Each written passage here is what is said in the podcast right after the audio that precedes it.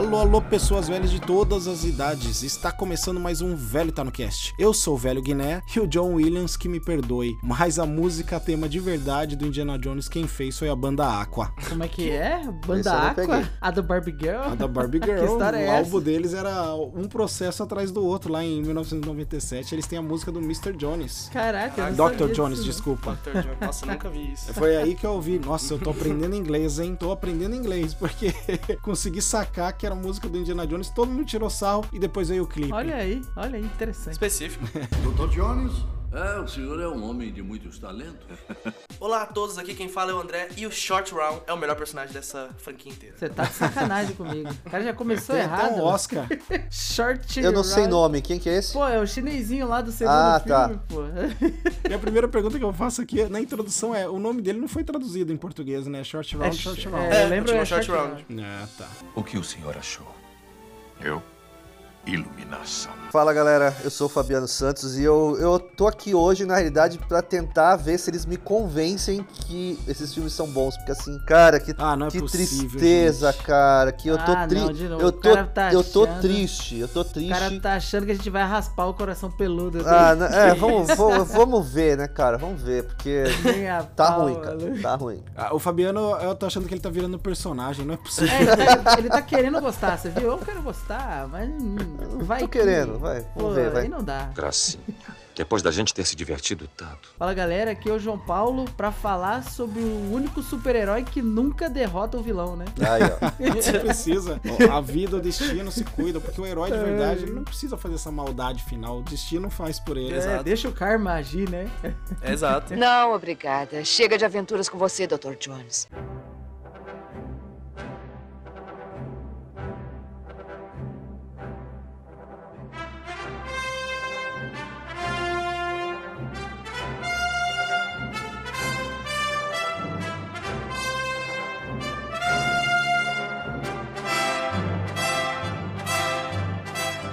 É isso aí, pessoas velhas. Hoje a gente tá aqui pra fazer um mega clássico nostalgia. A gente topou o desafio aqui de rever os quatro filmes que existem do Indiana Jones.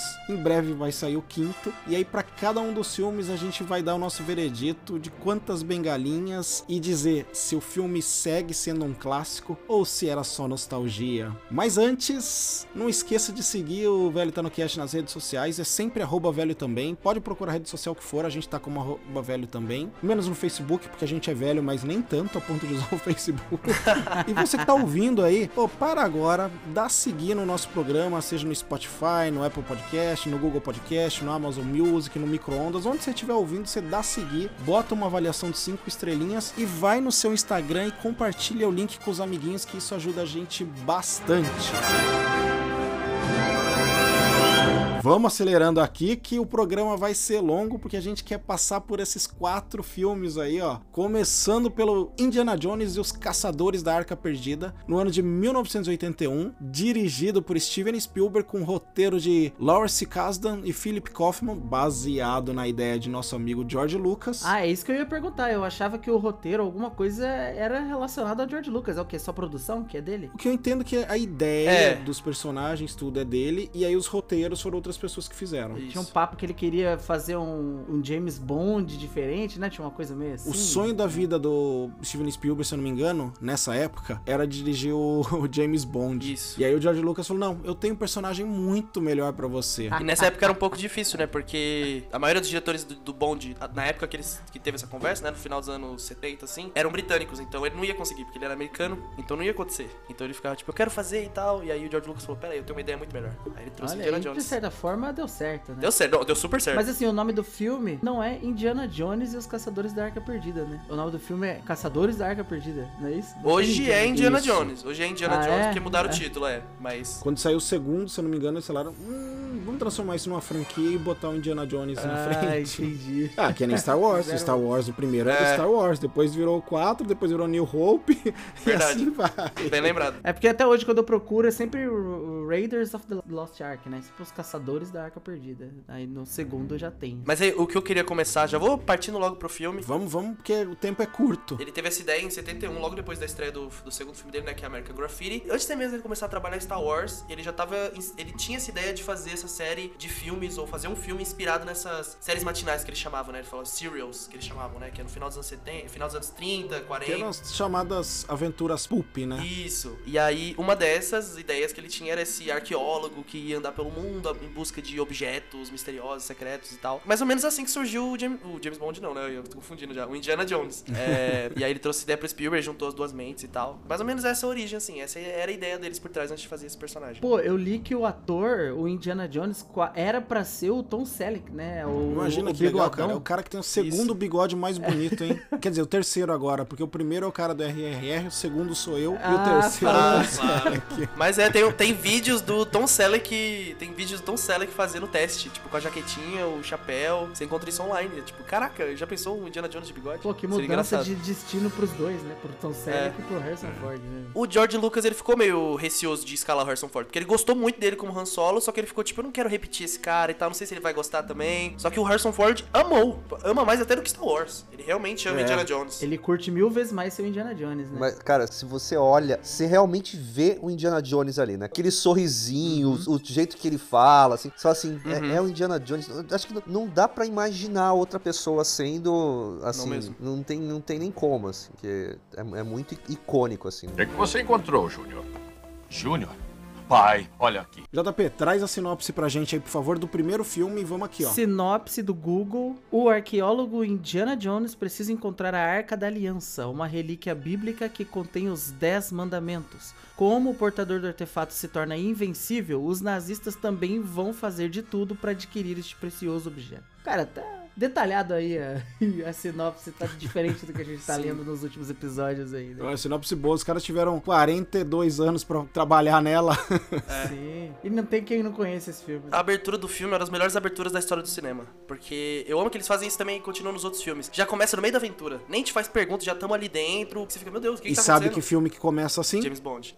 James Bond sempre começa assim. Sempre começa, verdade. É, então, então tem esse paralelo já, né? E você fica, meu Deus, o que que tá acontecendo? E aí você vê que é muito perigoso o que ele tá fazendo, só que ele não liga. Esse cara é, tipo, fearless, assim, ele não tem medo de nada, ele vai enfrentar, só que ele é esperto, ele é inteligente, então ele tem muita cautela. E, e é muito louco, tipo, a gente associa, já vou citar o tema aqui do Indiana Jones, que é super icônico, provavelmente tocou na abertura desse episódio. É, e, e é muito engraçado que nessa cena de abertura não toca a música do Indiana Jones clássica. Quando vai introduzir a câmera, vai entrando nele, a música fica sombria e séria, e você fica, meu Deus, esse não é um herói tradicional. Ele é diferente, ele é diferente, ele já tá dizendo que, que, que ele veio aí. Cara, e o Alfred Molina tá ali. Estreia dele no cinema. É muito aleatório, ele tá lá no meio da aventura, tipo, dura... É muito engraçado, porque, tipo, sei lá, não deve dar nem 10 minutos de tela e todo mundo sempre lembra. Alfred- Alfred Molina está no Já no- fez o primeiro escroto dele, logo na estreia.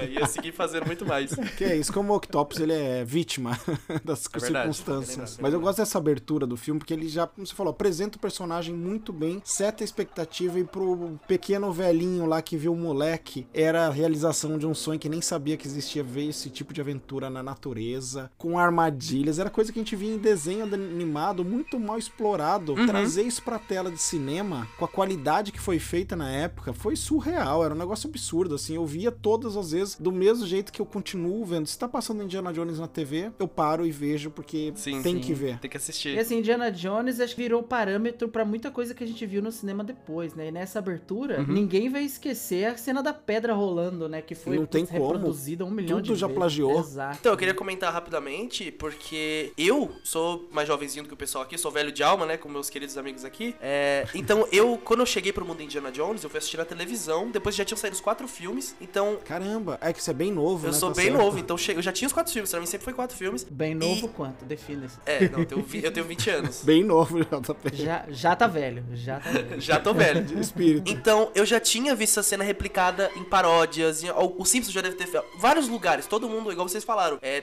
colocou a barra do que que um filme de aventura. Então, o filme do Tio Patinha, sabe? Todo mundo fazia alguma referência a Indiana Jones. Então, quando eu fui ver esse filme, já tinha assistido Star Wars também, então já conheci o Harrison Ford. É muito louco você ver, igual você falou, tipo, a gente vê em outros lugares essas paródias ou vê esses tipos, para as pessoas que viram na época, né, e, e acompanhavam essas séries pulp de aventura e tal. Era sempre essa coisa da armadilha e ter que desviar do, dos dardos com veneno, só que feito no nível que, sendo, que está sendo feito aqui pelo Steven Spielberg, não aconteceu. E não aconteceu de novo, porque é um negócio que é impressionante. É muito bem feito. Você fica, tipo, assim, desde o começo do filme, o filme te pega instantaneamente. Instantaneamente ele te pega. Aí você fica, meu Deus, o que vai acontecer? Muito foda. Aí me vem a primeira pergunta. Manda lá. Vocês. Você não acha, né? Porque você acabou de falar que toda vez que tá passando, assiste. Assim, vocês não acham que esse filme é mais pra um público adolescente? Sim. Pra gente que, pelo menos pra mim, eu quando eu era mais novo, eu adorava Indiana Jones. Uhum. E quando você fica mais velho, você começa a ver vários defeitos que um adolescente talvez não se importa. Hum, Eu não sei se é defeito ou se é o tipo do filme, É. porque é uma aventura pop e galhofa. Não, mas- Mas tem que não, é estabelecer por- isso, é galhofa. assim. Como que era o nome daquele cara que saía nos socões, meio gordão assim, que das porradas? Putz, o nome dele não vem na cabeça agora, dos anos 60, É o Bud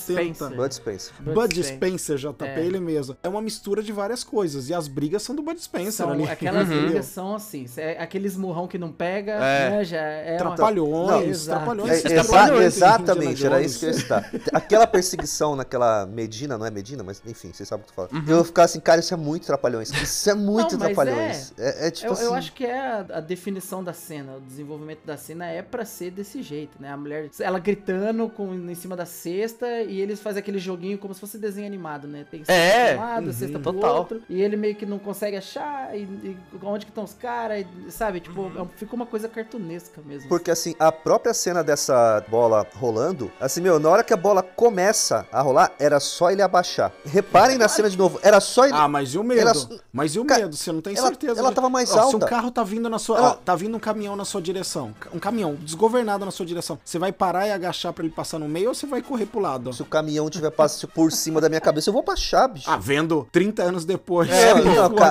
HD. sei Depois lá, que o Indiana cara Jones tá de fez, costas é com a bola fácil. correndo. Eu ficava olhando assim, cara cara, tá por que você não abaixou? Meu Deus do céu, o nível do coração peludo tá difícil. Não, não tô falando. Cara, o que eu falo. Por isso que eu falei assim, eu acho que é um- uma coisa muito pra adolescente, Uhum. principalmente ali, adolescente que eu digo, tipo assim, na faixa de 12, 13. Realmente isso que o Diogo falou quando a gente era, era novo, quando assistiu, você fala assim, cara, que negócio louco, cara, que negócio da hora. Eu, inclusive, vi o segundo primeiro que esse. Esse- Esse eu só vi inteiro agora. Eu nunca tinha visto ele Porque inteiro. o segundo, na cronologia, apesar de ter sido lançado depois, é o primeiro em ordem de tempo. Aham. Peraí, você nunca tinha assistido esse inteiro? Inteiro, O- não. O Raiders of the Lost Ark? Não. Sério? Caraca, Eu- como você final? conseguiu essa proeza? Olha, Eu tinha visto pedaços, mas inteiro assim eu nunca tinha visto. Esse foi o que eu mais vi e nem foi por querer, porque ele passava a exaustão na televisão, tá ligado? Não, então, pra Direto. mim já era o, o outro, o tempo da perdição. Esse passava direto, Uhum. o da arca não. O filme, tipo, ele, ele é construído, vamos dizer assim, com um alvo num público jovem. Mas assim, cara, ele virou um filme antológico, aclamado mundialmente. Tipo,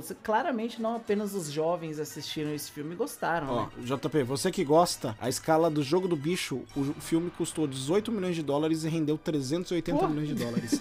Nem no jogo do bicho consegue É, isso. hein? Exatamente. Então, eu, eu acho que é mais nessa conta de ser algo diferente, fora dos padrões do que se via naquela Uhum. época, assim, né? Porque, assim, o, Star Wars, que era a visão de blockbuster que se tinha naquele momento, que era o, o Zeitgeist ali, né? Era o cara, o mais novo de todos e tal. Ele era um épico, tipo, espacial, era uma coisa... Isso aqui é uma Mas sabe qual é o problema, JP? Eu vou te cortar. E é o, o problema do Indiana Jones 4, é o problema de todos os Star Wars, que é o quê? A gente viu um moleque e não se ligou. É galhofa. Me desculpa, eu amo a primeira trilogia do Star Wars e é galhofa pura. O pessoal foi ficando mais velho, guardou o carinho e não aceita que é galhofa. Então, quando sai alguma coisa que é galhofa, não ridículo que nem o Obi-Wan, assim, que daí é desrespeito. Aí é tratar todo mundo feito idiota. Mas quando sai uma galhofa, os caras ficam ofendidos. Ai, não, que não sei o que. Star Wars é sério. Não, Star Wars é galhofa. Veja o filme. E se você tiver tempo, veja o making off, que você vai ver que o próprio, a própria galera que trabalhou lá falou: Caracas, que galhofada escrota. Vai dar trabalho na edição. E aí a edição salva o filme, mas ainda é galhofa. Mas olha, eu vou fazer um pouco o advogado do diabo aqui nesse- nessa questão até, porque de certa forma eu até posso compreender essa linha de pensamento do Fabiano, porque querendo ou não, tipo assim, eu não sei como é que funcionou o Deco crescendo assistindo Indiana Jones, se foi algo recente, se não foi, mas eu imagino que uma criança ou um adolescente hoje, desavisado, acostumado com efeitos Marvel, com filmes daquele tipo, e, e- e como a gente já disse, ele já viu reproduzidos em mil outras mídias e filmes e jogos. Tudo que aconteceu no, no Indiana Jones, ele pode assistir e achar, cara, o soco não pega, o negócio meio bobo, o cara é meio palhaço, Mas sabe? aí ele tá indo pra ver um filme desse estilo e o Indiana Jones em nenhum momento é um filme sério, entendeu? Sim. Eu acho que a régua muda o estilo do filme. Você não vai ver um todo mundo em pânico É. esperando uma comédia refinada. Você sabe que você vai ver uma comédia Sim. de galhofa. Você vai ver o Indiana Jones esperando também galhofada. Você vai ver o 007 esperando a mentirada, entendeu? Sim. Então tem algumas coisas que você tem que setar a expectativa. Pô, essa É. mentirada do, do 007 mudou recente, né? Com o Daniel Craig, que ficou mais realista, assim, né? Mas É. era Ah, mas a lógica, ainda né? duvido. É. Não, mas sobre o ponto de vocês, a ideia do George Lucas era essa. Tipo, ele falou, cara, a gente tinha essas séries matinais que a gente assistia quando a gente era pequeno, agora a gente cresceu e o cinema, o modo de Hollywood hoje, não tem filmes para crianças. Fi- criancinhas não tinham filmes pra elas, sabe? Ou criancinhas ou jovens, adolescentes, tipo, não tinha filmes pra eles. O George Lucas pensou, eu vou fazer o filme pra esse público, pra eles irem assistir e também poder aproveitar, porque vai ver o filme com o pai, é um filme no ar, de detetive, ai meu Deus, um drama, ou tipo, ele não, não se conecta com a criança. Então, ele põe essa conceitos mais simples, ou essa ação meio bobinha, mas tipo, que conecta com um público mais infantil, que não tá preocupado com, sabe, contas pra pagar e tal. E funciona, se conectou com as pessoas, e se conectou com a criança interior de todo mundo. Os críticos assistiram e ficaram, cara, isso me lembra daquele momento quando eu assistia sábado de manhã, aquelas matinais, daquelas aventuras. É, eu gostei disso, tem um espírito, sabe, legal e positivo. Então trouxe, evocou isso, entendeu? Lembra daquele negócio que era legal? Então ele fez pra esse público e pegou em todos. Ah, pô, o Fabiano, ele perdeu a infância dele. Ele viu, com 5 anos, ele viu o Robocop dando tiro no pinto do bandido. O Indiana Jones não é nada pra ele. Meu Deus do céu. Ó, a gente pode fazer um clássico nostalgia com Robocop, mas eu já adianto que eu vi recentemente. É galhofa. Robocop é horrível. O cara Ah, não, não, não. O cara, lá, o cara não tá com amor Não, a nada cara, na vida. não, o Robocop, é horrível. Não, é deve possível. ser. Eu nunca mais vi. Eu vi quando. Ah, tá, não. Eu vi Não, recentemente. Queria mostrar pro Kaito. Você foi mostrar pra ele? Eu fiquei, Meu Deus. eu fiquei traumatizado quando assisti o Robocop. Mas não é o O dele cara hoje. derrete, né? É. Mas eu fiquei traumatizado quando os nazistas derretem ao abrir a arca. Nossa, sim. Porque tem esse negócio, ó. A primeira vez que eu li a Bíblia foi por causa de Indiana Jones, mas não por causa desse, foi por causa do 3. Mas É, é. eu não lembro, tem algum trecho na Bíblia que fala mesmo que, que não tiver a pureza de- necessária, né? Não pode encostar na arca. Sim. Se o cara só Uhum. relar na- no, no- metal, ele já é pulverizado por Deus, assim, sabe? É, Então, tem um trecho sobre Batalha de. Eu lembro desse nome, Batalha de Jericó, que fala de uma arca e quem tinha o poder dela conseguia. Eles conseguem destruir o castelo lá e roubar e saquear. Mas voltando pro, pro filme assim, eu gosto de como. A gente tava falando dessa coisa trapalhões, só que, embora ele não se leve a sério, ele faz as coisas de uma forma séria. Tipo assim, ele sabe que é bobo, só que é tipo, é. Como é eu não sei como é que fala isso, mas ele constrói, sabe? Como se ele fosse um carpinteiro também, nessa coisa que a gente tava falando da Bíblia. Ele te pega pela mão e vai conduzindo mesmo. É. Assim, o, o Steven Spielberg tem uma frase famosa que é atribuída a ele, que eu não sei se é dele mesmo, nunca fui pesquisar, já ouvi milhares de pessoas falando, Hum. inclusive meu pai falava, que é, quando ele dirigia, ele falava, ó, você tem que ter o poder dirigindo, que o quem tá vendo, o espectador, vai acreditar no que você tá falando. Se eu vou colocar um tanque de oxigênio na boca de um tubarão e um tiro vai causar uma explosão, eu tenho que fazer isso muito bem feito para que o clima não faça o telespectador pensar Uhum. no que ele tá vendo, que tipo, ele vai no embalo ali. Sim, é a verossemelhança, né? Que não precisa fazer sentido com as leis do mundo real e aplicar as leis da física. Tipo, o Homem de Ferro leva um tiro e quando ele cai, ele já levanta. Ué, ele deveria ter sofrido um traumatismo craniano e morrido. Não, não é isso. A verossemelhança é as regras aplicadas àquele mundo. Naquele mundo, se o cara levar aquela porrada, ele vai levantar e vai continuar lutando. Mesma coisa que o Indiana Jones. Tem as regras do mundo. Então é a verossemelhança. Não precisa respeitar as regras do mundo real. Também seria um filme chato, ele morreria muito rápido. Quase todo filme acabaria assim. É.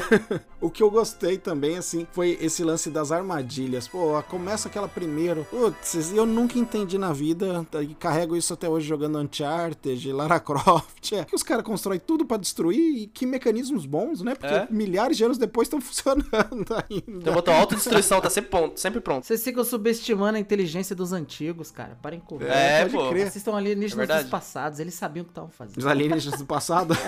Eu vendo, eu lembrava muito de você falando do Uncharted com a corda mágica. Mágica. Aí eu ficava assim, cara, esse, esse chicote mágico é a cara do Diogo, bicho.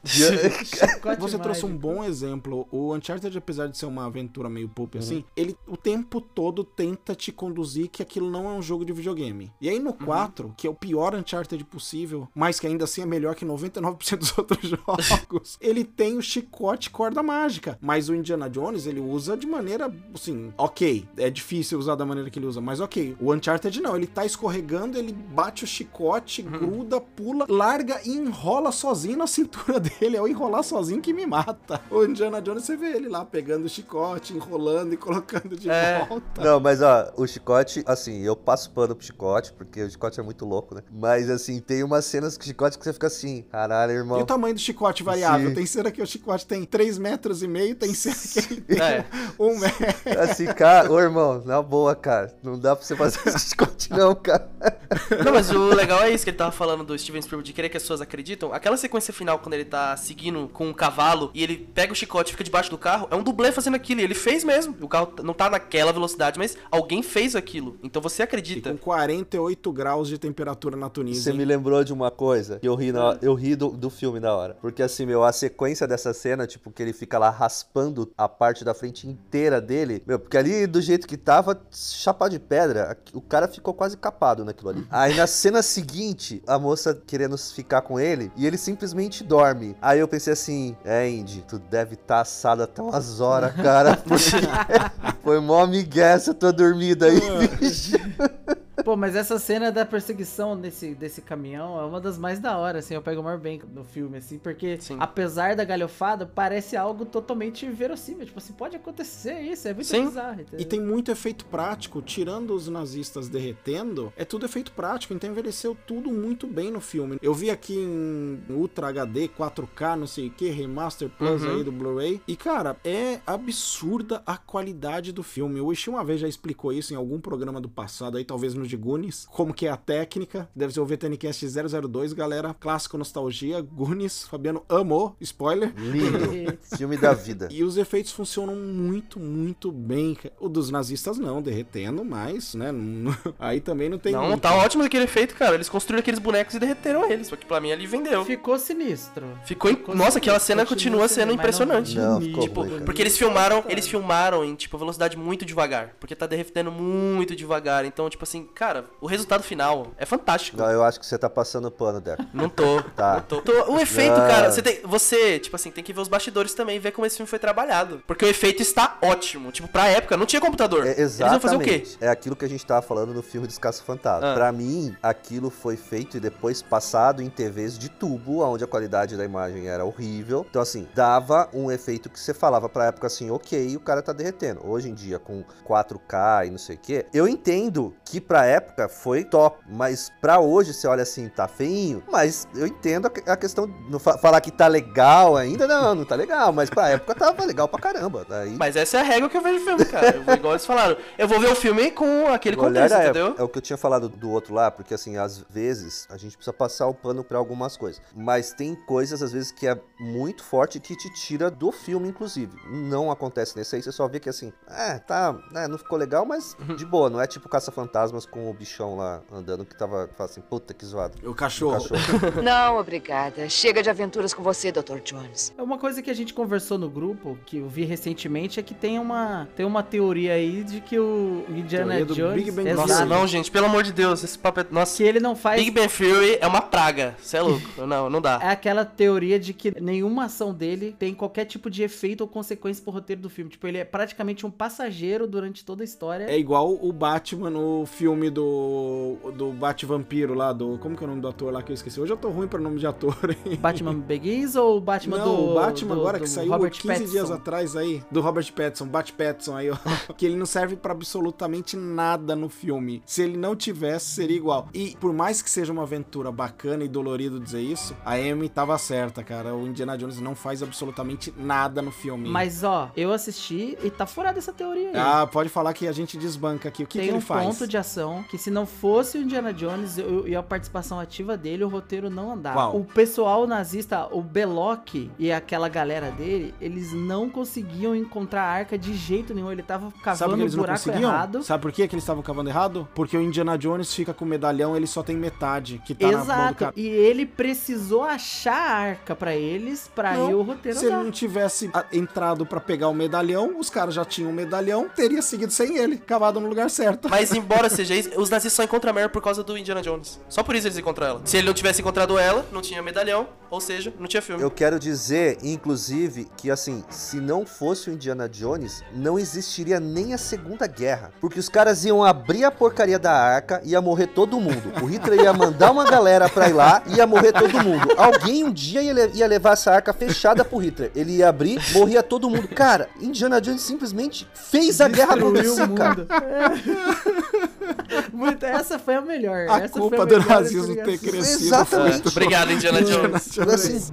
ó, ó, Ai, digo mais, caramba, assim, cara. eu acho que o cara, quando ele escreveu, ele não pensou. Essa aí ele não pensou. A hora que eles estão naquele penhasco, desfiladeiro, os caras estão levando a arca e aparece ele com uma RPG, com lança-míssil, e ele fala assim, soltem ela ou eu atiro na arca. Aí eu fiquei pensando assim, eu lá embaixo com a menina. Eu olhar pra cara dele e falar assim, irmão, tu tá de sacanagem que tu vai atirar na gente com esse lança-míssel e vai matar ela que tu quer salvar. Tu tá de brincadeira, né, cara? Que tu quer fazer Mas ele literalmente diz no filme: Indiana, como é que você vai fazer isso? Eu sei lá, vou fazer, eu encontro no caminho. Ele não sabe o que ele tá fazendo. Ele está desesperado. E aí o Belloc chega e fala: Atira. Ele desafia ele, ele tá sendo desesperado e fazendo uma coisa idiota. Só que o, o filme sabe disso. Olha, ouso dizer que o maior erro dos próximos títulos de Indiana Jones foi justamente ter matado o Belloc. Belloc? Porque pra mim ele era o melhor vilão. Tipo assim, ele é o anti-Indiana Jones, né? Ele é- o, Di- o Diogo não gosta que é o, o vilão igual ao herói, mas nesse caso era muito perfeito, cara. A química dos dois era muito É até boa. legal, porque hoje em É. dia, essas franquias gostam de seguir, provavelmente ele ia ficar vivo, iam continuar tendo a volta do vilão e tal. Nesse aqui ele só mata ele, eu acho interessante. Não, mas depois não teve vilão legal igual. Se bem que a, A Kate a Blanchett é muito quatro boa. maneira também. Então. Essa questão dele não ter feito nada, eu acho que é muito. É tem uma muito brincadeira, A ver... um grande. É, não, tem muito a ver também com a estrutura que, que eles usam pros Indiana Jones. Isso se repete quase que perfeitamente no 1, no 3 e no 4. Que é assim, o objetivo dele é encontrar um objeto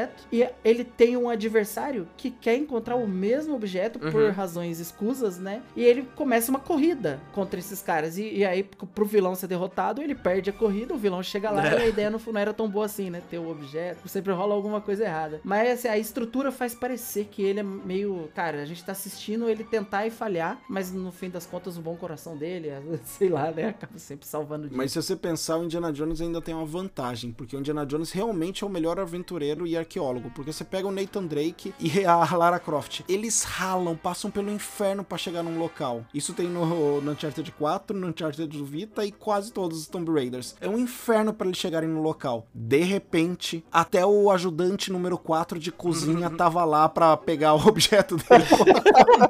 Chega um tanque de guerra no lugar. Chega um jeep. Pô, que merda de lugar. Por que você não foi pelo outro caminho, Neita? Eles passam duas semanas escalando montanha pra chegar na ruína, e assim que eles pisam lá, 400 helicópteros descem com tudo, e, pô, cara, chegamos, tranquilaço. O Indiana Jones, pelo menos, ele chega nos lugares que ninguém chega mesmo. Dr. Jones? É, o senhor é um homem de muitos talentos.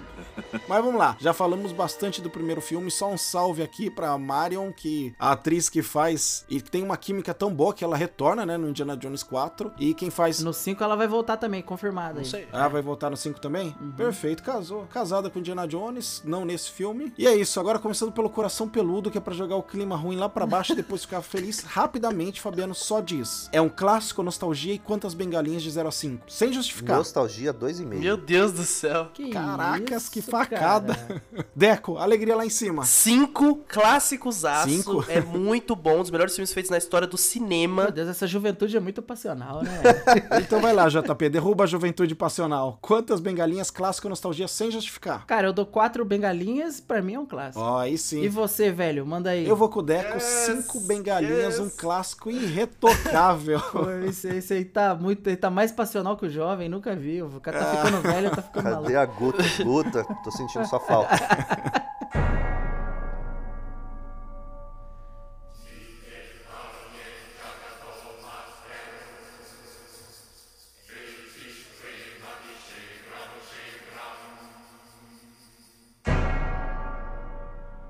1984, depois do sucesso de bilheteria, veio Indiana Jones e o Templo da Perdição, que na história do Indiana Jones se passa antes do, do primeiro filme. Um ano antes. Um ano antes, isso aí. Isso. Foi a primeira aventura dele. E traz a sinopse pra gente, Deco. Indiana Jones tem como missão resgatar uma pedra roubada por um cruel feiticeiro na Índia. Ele descobre uma mina onde crianças são escravizadas e se depara com cultos de sacrifício humano nas catacumbas de um antigo palácio. Esse já começa com uma curiosidade, que é o George Lucas estava passando por um divórcio, Isso. um clima lá na merda, e aí ele fez o filme mais pesado, e é o filme, a gente já falou isso no VTNcast, talvez dois de Goonies, ou no de Gremlins, que eu não sei mais qual é, a gente grava tanto, que foi o filme que originou o PG-13 de censura, porque já era que ele queria baixar um pouquinho para as pessoas mais jovens. É, nesse filme ele ficou meio. Parece que ele tava indeciso en- entre a galhofa, porque tem, tinha cenas galhofas, principalmente as que envolviam o short round, assim, né? E a, e a parada meio gore mesmo, que tinha cenas Sim. bem sinistras no filme e tal, né? Esse filme é a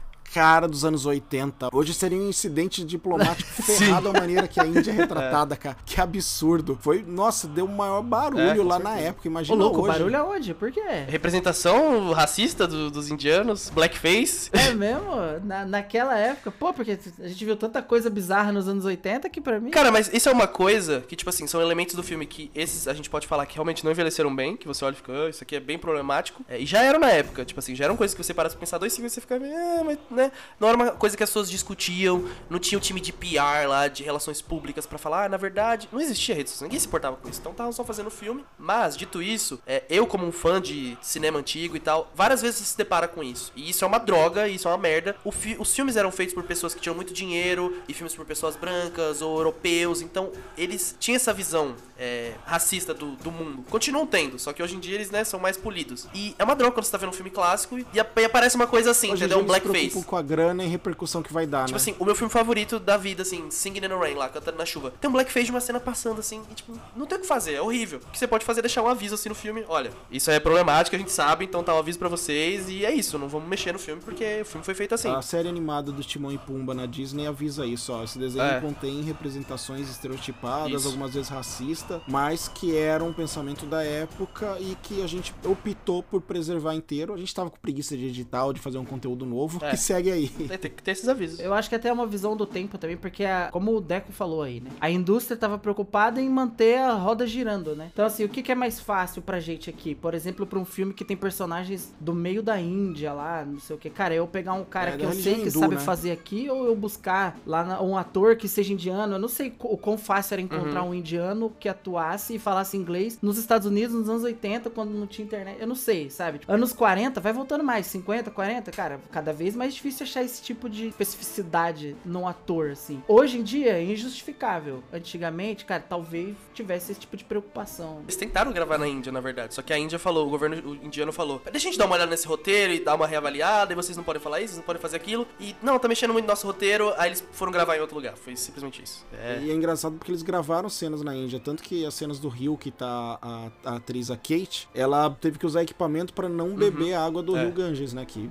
infelizmente não é E amigável. esse não era um problema só dos anos 80, né? Tá até hoje. Tá até hoje Meio- o rio Ganges assim. Não, não podemos falar nada que nós temos rio assim também. Então, Mas, dito desse contexto, a gente tinha citado James Bond, e esse filme começa com uma abertura a lá James Bond. É muito legal essa abertura. Muito, é né? muito legal, porque é inesperado. É verdade. Novamente tem a Bond Girl. Realizou o sonho do Spielberg de dirigir um musical. O George Lucas é muito parça do, É. do Spielberg, né, cara? Ah, Todos os caprichinhos besta do Aham. Spielberg ele foi adicionando no, no. Ia falar 007 no Indiana Jones. Não, ele tá com um terninho branco, a florzinha. Só que o legal é isso, tipo assim, é algo inesperado. É, porque é um filme do Indiana Jones, você vai esperar que comece igual o primeiro, né? E não, começa com uma abertura musical. E você vê que, tipo assim, ele é um herói diferente do James Bond. Tipo, ele chega lá e você tá todo de terno, você pensa que ele vai resolver de uma forma lógica. E ele é só um maluco do caramba. Ele sai metendo porrada em todo mundo, quebrando tudo, virou uma confusão. Dá uma porrada na garçonete. O James Bond ia cair num Aston Martin que anda sozinho. O Indiana Jones cai num Aston Martin pilotado por um Exatamente. moleque de 10 anos com É. um um extensor Tá de manco. sapato lá. Mas antes de chegar nisso, ele dá uma porrada É. numa garçonete, cara. Que absurdo, cara. Mas aquela porradona de mão cheia. A Ele gente dá tá um rindo aqui, socão na ouvintes, cara. mas, tipo, é absurdo. Não, e ele chega e fala: Ah, você está envenenado. Ele, ah, aqui eu posso colocar uma faca no pescoço aqui. Ele puxa a mulher. Tipo, ele não resolve as coisas de forma lógica. Ele só sai dando porrada. Tipo, ele não Ele é um planeja nada que ele faz. Pronto. Ele é um merdeiro. Só que Ele é de melhor categoria. Merdeiro. Melhor categoria. Nossa senhora, muito bom. E esse filme, ó, enquanto era o divórcio do George Lucas, o Spielberg casou com a atriz e tá junto até. Bom, tava junto até um tempo atrás, aí, pelo menos. Ah, é? Aquela mulher lá, aquela- essa atriz é a esposa dele? Uhum. Ou era? A Kate Capshaw, sim. Olha aí. Que faz a Willie Scott, par romântico, a, a Indiana Girl da vez. Porque foi seguindo uma pegada James Bond. Cada filme uma Indiana Girl. Esse foi o primeiro filme que eu vi do Indiana Jones, né? Não, não tinha visto Caçadores da Arca Perdida, eu tinha visto isso aqui primeiro. E realmente é um filme sombrio, era muito pequeno, então eu tinha muito medo, muito, muito medo. Mas era super legal e uma das coisas que eu mais amava no filme era o Short Round. E pra mim ele é um dos melhores personagens do filme. É porque eu amava histórias do Batman e Robin. Eu sempre quis ver aquilo e eu já tinha visto os filmes do, do Joe Schumacher. Achei o do Joe. Schumacher. Só que, tipo assim, o Robin que eu conhecia era aquele garotinho que tava com aquele cara adulto. Só que não colocavam isso no cinema porque isso não faz sentido. Eu não ligo pra sentido, eu quero ver uma criança lutando do lado de um adulto, porque é assim que o Batman e o Robin trabalham. E aí, A minha visão de sidekick criança foi muito perfeitamente, sei lá, traduzida por um vídeo dos- do Porta dos Fundos, que o Robin chega aliciando um moleque pro pai O dele. Batman chega o Batman um chega moleque. aliciando um moleque pro pai dele. Cara, é uma coisa muito fora de eixo pra mim, cara. Uma criança, part... tipo, trocando sabe o que é sem sentido? do Um maluco. cara se vestir de morcego dando porrada nos outros na rua.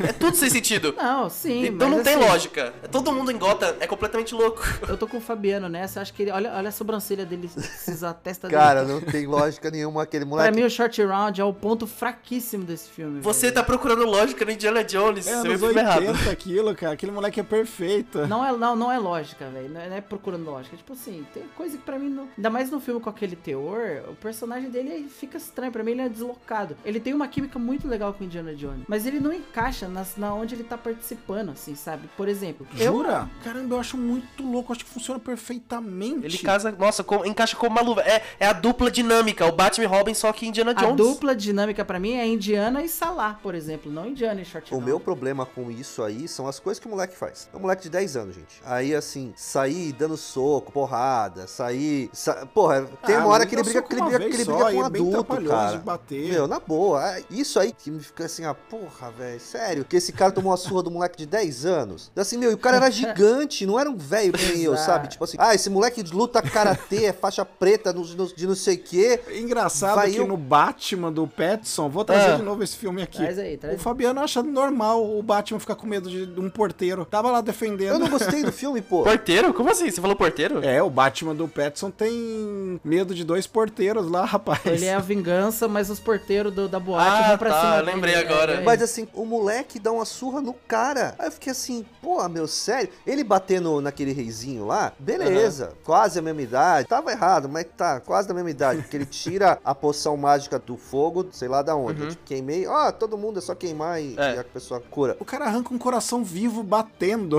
Você tá preocupado com a criança dando surra. A gente respeita, assim, ó, o filme, ele, é, o Indiana Jones, ele traz umas premissas mesmo que a gente tem que, cara, tipo, existe magia. A gente viu a arca abrir no primeiro filme. Agora, beleza, o cara arrancou o coração batendo e o cara desceu vivo. Isso é magia do, do- do- da feitiçaria que ele tá enfrentando. Até aí eu tô de Agora, o combate, a trocação é franca, apesar da galhofa, do, do murrão não pegar, é, uma, é, é mano a mano. Então, assim, quando o short round vem esgueirando por trás e dá uma paulada na cabeça de um cara, ok, uma criança pode fazer isso. Agora, quando ele começa a dar voadora, chute, é, soco, em maluco que tem o, o quatro vezes o peso dele, três vezes a altura, com uma cimitarra na mão, pra mim, tipo, cara, fugiu total do que é crível até pra esse ambiente, pra esse filme, sabe? Pra mim, tipo, as cenas dele são as que mais estragam, porque eu gosto muito do, do clima desse filme, desse clima meio sinistro. Acho muito legal que ele tem, é, ele é o único que tem a premissa diferente daquilo que a gente comentou anteriormente, que ele não tá numa corrida com os vilões pra pegar o artefato. Ele recebe a missão de pegar o artefato, só que o vilão já tem É. um artefato com ele. Então nesse filme ele tem a obrigação de derrotar o vilão e esse é o único vilão que ele realmente derrota, né? Ele, ele vai pra porrada, briga na ponte caindo, o vilão acaba morrendo graças às ações de Indiana Jones que é que tá mais que estão mais direto. E assim, todo filme, né, tem tem algumas cenas que viraram fo- foram virando clássicos do, do primeiro pro segundo. né? O primeiro tem um é, tem sempre um filme que é um monte de bicho, a, a- a cena que tem um monte de bicho. É, cada um, o primeiro são cobras, que é o medo de Indiana Jones. Exato. Esses são Pra insetos. mim, essa câmara dos insetos é uma das cenas mais tops que eu já vi na minha vida. Eu, eu, eu pego muito bem. Ela passa a, a mensagem de ser um lugar extremamente nojento e a urgência que tem nessa cena. A mulher, que é uma dondoca, tem que entrar na câmara de inseto e enfiar a mão num buraco pra salvar o Indiana Jones e Short A Round. Willie Scott. Cara, essa cena é maravilhosa. A cena da pedra, pra mim, não chega perto. Cara, milhares e milhares de bichos. Aquela primeira que ela dá uma olhada, que ele pega a mão dela, assim, o susto que dá, naquele, tipo assim, ele pega a mão dela assim. Nossa, "Ah, outro, eu, eu gosto muito desse A filme. mulher tava dopada. É. A mulher tava dopada pra fazer a cena, você vê no making off. Ela e é depois de descasou com o Steven Spielberg. Pô, Gostou da droga, né? Ela gostou do é, é, produtinho. isso é um relacionamento abusivo.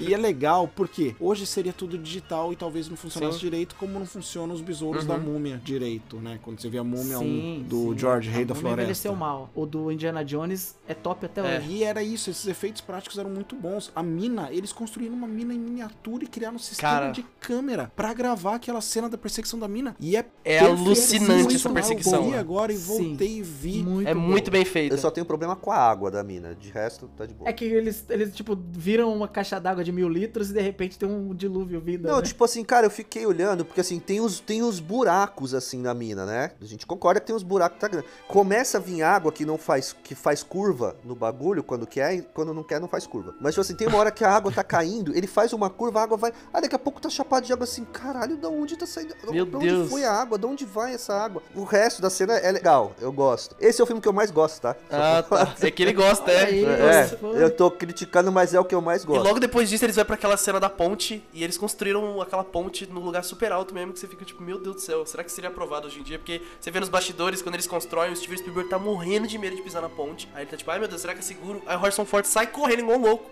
No primeiro teste lá, ele começou a sair correndo. Aí ele, meu Deus do céu, vai morrer. Aí. É muito engraçado, tem um vídeo dele correndo. malucos, fica, meu sério? Deus. Se, se, nossa, você é louco, muito perigoso. E falando sobre o Harrison Ford, ele se machucou durante as gravações desse filme. Gravar com colete, machucou as costas. Isso. E aí ele foi, teve que fazer uma cirurgia. E aí eles continuaram gravando sem ele. Então, pô, mais uma vez, parabéns a toda a produção desse filme. Tipo assim, é imperceptível, você não consegue reparar. É, eu até peguei o nome do dublê dele aqui, é, é o Vic Armstrong. Ele fez praticamente todas as cenas ali de ação. E os close-ups, né? Aquelas cenas de ver a cara dele mesmo, o Harrison Ford, que ele gravou bem depois, quando ele já tava recuperado. Então, tipo assim, a produção não parou, continuaram gravando. E é tipo. É imperceptível, sabe? É, muito bem feito. Uma coisa que eu sou curioso pra ver e nunca vi é a cena sem cortes de que arranca o coração. Que a cena original era mais longa e não era daquela maneira que ficou no filme, que não dá pra entender direito como que acontece, o que, que acontece. Mas a censura falou: ó, cara, já estamos dando 13 pra vocês. Vocês vão meter isso aí, vai ser 18 aí, vai ser um rated R.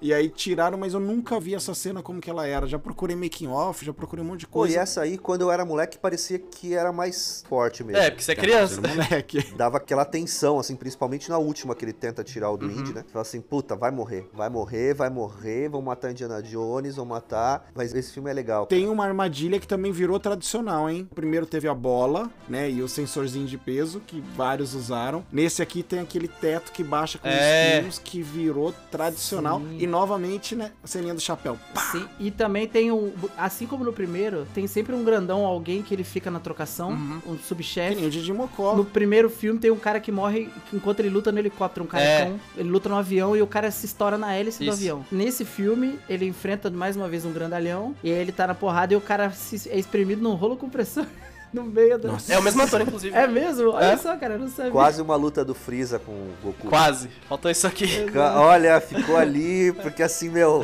ele chegou rapidinho ali, mas depois, assim, caralho, já tem uns dois minutos já que essa cabeça dele tá perto do negócio e não. E não... Sim, e as duas cenas são bem construídas pra caramba, né? Porque no primeiro filme, enquanto ele tá lutando, tá vazando gasolina e vai pegar fogo a qualquer momento no Uhum. avião. Ele tem que fugir, ele tem que ganhar do cara, libertar a Marion e fugir do avião. E nesse segundo, ele tá sendo torturado pelo voodoo do molequinho. Enquanto tá brigando lá, o moleque tá espetando a, a nuca dele lá com, a, com a agulha, ele não consegue brigar. O Short Round tem que ir lá salvar, derrubar o molequinho pra salvar ele. Essa cena e essa morte é muito boa mesmo, bem construída. Mas a melhor morte desse filme é no começo, voltando lá, quando ele pega um espeto joga- de churrasco e mata o cara. Cara, essa morte é incrível. espeto. É muito aleatória. É muito rápida. Não, porque ele, ele toma, ele tá envenenado, dá louco no Indiana. Eles começam a dar porrada em todo mundo. Nossa, é muito engraçado. Aliás, era uma tara dos anos 80 esse negócio de veneno em antídoto, né? O Spielberg usou algumas vezes, todo mundo usava veneno em antídoto e era brincadeira de criança. Olha aqui, se você acha que eu vou pra Delhi com você ou pra qualquer outro lugar depois de todos os problemas que você me causou, pode esquecer, amigo. Eu vou pra minha casa em Missouri, onde nunca servem cobras antes de arrancarem o seu coração e de abaixarem você num caldeirão fervendo. Pra mim isso não foi nada divertido. Não dá pra terminar de falar esse filme sem falar do banquete. Pô, Putz, é verdade. Putz, aquele negócio é nojento É. demais, demais. Depois você vê os making off, as explicações, não tem muita coisa, não tem muito mistério, mas era nojento demais quando tem o cérebro de macaco pra comer que abre e tem os olhos e o cara pegando o besouro e aí tira a bundinha Uhum. e come. Ai, caramba, cara. A gente vê a cena pelos olhos da mulher. Da E Willy. ela e Joano passando mal e a gente junto, né? Que nojento. E eles de boa, não. O banquete lá é assim, eles estão comendo sossegado. sabe o que eu acho que pega mais disso aí? Quando o filme foi lançado, a gente não tinha internet, né? Então, assim, Uhum. não era uma coisa normal as pessoas comerem inseto. as- não é- até hoje não é normal, né? Não que seja normal. Mas, tipo, a gente, moleque, não sabia que existia isso no mundo, assim, sabe? Uhum. Aham, verdade. Você falar assim, pô, estão comendo cérebro de macaco, tá louco, cara? Mas eles não comem, tá? Vocês Hoje- sabem, né? Não, mas Ah, hoje, tá. hoje a, gente, a gente sabe que tem alguns países que as pessoas comem. Não, calma aí, calma aí. Os atores não Lógico. comem na gravação, mas existem culturas que comem essas coisas, isso é fato. Que come. Sim, mas na Índia não, não tem isso. Tipo, é uma das representações problemáticas do filme. Toda essa cena dessa comida, tipo, meu Deus do céu. No roteiro original tem um diálogo que o Indy tá vendo toda essa, todas essas comidas sendo apresentadas. Ele fala: Vocês estão tentando nos assustar? É, uma pessoa da, da cultura hindu jamais comeria esse tipo de coisa, sei lá o que. Ele fala isso com o capitão britânico que tá do lado dele. E foi cortado do filme, né? Isso até resolveria porque você vê que estão tentando assustar eles, né? Não é uma coisa que eles comem. Porque não faz sentido nenhum. Porque isso não realmente não faz sentido se você for pensar na cultura. O jeito que ele tá sendo representado. Aí, a Indiana devia saber disso aí, devia ter falado mesmo. Ah, Ainda mais que, assim, os hindus, que é o que eles estão retratando ali, são vegetarianos em sua maioria, É, né? eles- não então, total. Eles jamais abririam uma cobra pra comer o que tem dentro, que são outras cobras, né? Deu nosso tempo pra falar desse filme. Vou deixar o Fabiano por último agora. Deco, você pra trazer uma luz aí. Indiana Jones e o Templo da Perdição de 0 a 5 bengalinhas. Quantas e é um clássico, é nostalgia? Quatro bengalinhas, com certeza é um clássico, com um ponto de exclamação assim, ó. Preste atenção sobre algumas coisas que não envelheceram bem, mas tirando isso, clássico. E eu já vou emendar aqui que eu vou votar com o relator. Pra mim são quatro bengalinhas também. E é um clássico do cinema. Segue bom. JP. Cara, eu vou dar 3,5. Também acho que é um clássico com, com ressalvas. Fabiano. 3,5, esse é um clássico. Que isso? Olha só, tem coração. Tamo junto, tamo junto.